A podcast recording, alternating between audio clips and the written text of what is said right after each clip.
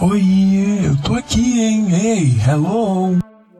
Essa voz que vocês acabaram de ouvir é de um microorganismo que provavelmente está na folha de alface na geladeira de quem não sabe higienizar adequadamente as folhas e vegetais. Ué, Roberta, mas que papo é esse de higienizar? Eu só passo uma água e já está de bom tamanho. Se esse pensamento veio na sua cabeça, então escuta o episódio de hoje com bastante atenção que você vai entender melhor sobre esse papo de higienização. Eu sou Roberta Breves e esse é o Panela de Pressão, um podcast apoiado pelo projeto de extensão Sabec Unirio. E nesse episódio vou te contar sobre a higienização de alimentos para além dos bichinhos que vemos na alface. Puxa vida, esse humano tá achando mesmo que eu só saio com água?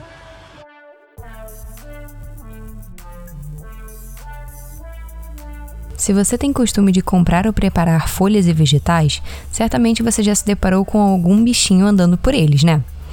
Eles são perceptíveis a olho nu. Porém, você sabia que existem milhares de outros serizinhos que não são perceptíveis, mas que estão passeando ali pelas folhas e vegetais? Pois é, é quase um Bacteria Fashion Week. Todos os seres possuem a chamada microbiota. Ela é composta por diversos microorganismos, como bactérias e fungos. E os alimentos também possuem essa microbiota. Ela é influenciada por diversos fatores, como o solo que o alimento foi plantado, bem como a água utilizada para regar, além do manuseio e transporte. Desde o plantio até a chegada em nossas casas, os alimentos, sobretudo os in natura, como folhas, vegetais e frutas, podem ser submetidos a diversos microrganismos, inclusive os que podem causar doenças em nós. Portanto, cuidados devem ser tomados.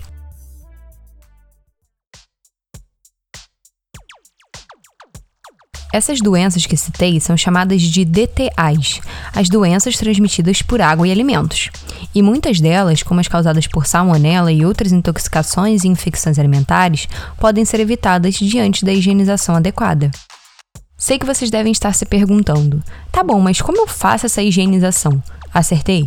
Então fica aqui que o professor doutor Renato Geraldo, que é graduado em medicina, possui especialização em administração da qualidade, mestrado em ciências, doutorado em vigilância sanitária, além de ser professor responsável pela disciplina de microbiologia do curso de nutrição integral da Unirio, vai falar pra gente sobre a importância e como higienizar adequadamente.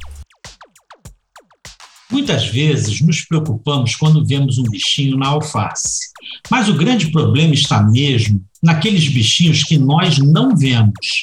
Eles são responsáveis por muitas doenças, como as infecções e as parasitoses intestinais.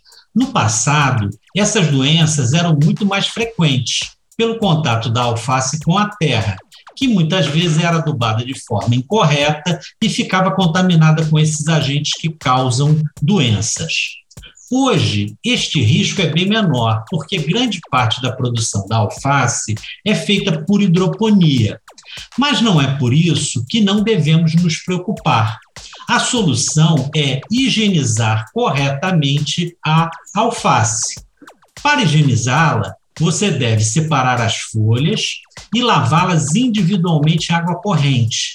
E depois fazer sua imersão em um recipiente plástico contendo uma solução clorada à base de água sanitária por 10 a 15 minutos. Para preparar a solução clorada, você deve misturar uma colher de sopa de água sanitária a um litro de água filtrada. Após a imersão, escorra o excesso da solução clorada e enxague bem as folhas em água corrente. Não aumente a quantidade de água sanitária, pois não é necessário. Viu como é simples? Coloque em prática a higienização da alface e de demais vegetais folhosos.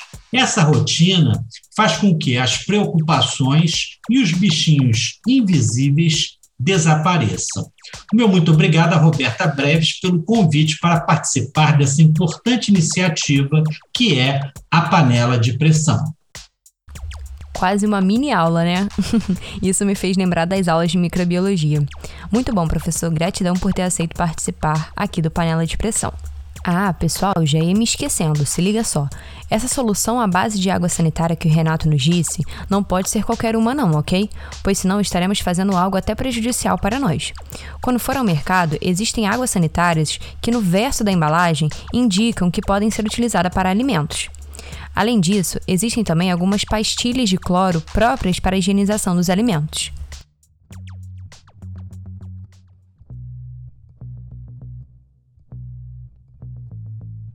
E agora que já está tudo nos conformes no quesito higienização, temos de armazenar adequadamente, né? Assim evitamos desperdiçar alimentos de forma indevida. Para as folhas, uma forma muito bacana de armazenar é, após secá-las bem, colocar em um recipiente com uma camada de folhas e uma camada de papel toalha e ir intercalando. Isso faz com que mantenha a crocância e a coloração por mais tempo. Já para os vegetais e frutas, pode variar bastante, mas, por exemplo, para cenoura e morango, que tendem a ficar mais moles e murchos facilmente, uma forma de evitar isso é colocá-los dentro de um recipiente com água dentro da geladeira.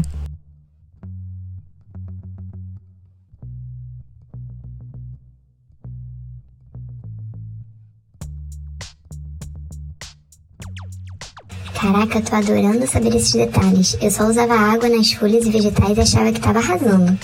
Bom, pessoal, para quem é novo por aqui, eu sou o colega intruso.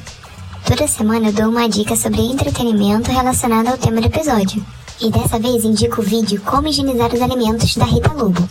Para assistirem, basta ir no site do Panela, cujo link está disponível na legenda do episódio. Até semana que vem, meu povo!